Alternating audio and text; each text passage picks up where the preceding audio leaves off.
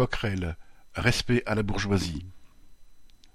Si l'élection le 30 juin d'Éric Coquerel à la présidence de la commission des finances de l'Assemblée nationale sert à quelque chose, ce sera à ancrer davantage son parti, la France insoumise, dans les institutions de la bourgeoisie. Élu en 2017 en Seine-Saint-Denis, Coquerel fait partie depuis cinq ans déjà de la commission des finances. Élu à la présidence, il a tenu à rassurer tous ceux qui faisaient mine de s'inquiéter.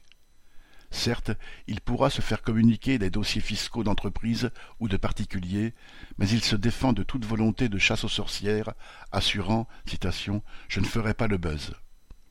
Il a d'ailleurs rappelé qu'il ne pourra pas rendre publics les documents fiscaux qu'il aura en main, leur divulgation étant punie d'un an d'emprisonnement et d'une amende.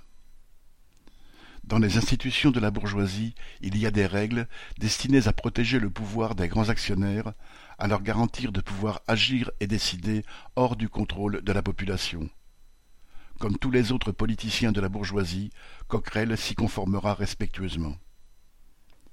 Pour faire la transparence sur les finances des entreprises et de la grande bourgeoisie, il faudra l'action collective, organisée et consciente des travailleurs, c'est-à-dire bien autre chose et sur un tout autre terrain que l'élection d'un coquerel à la tête d'une commission.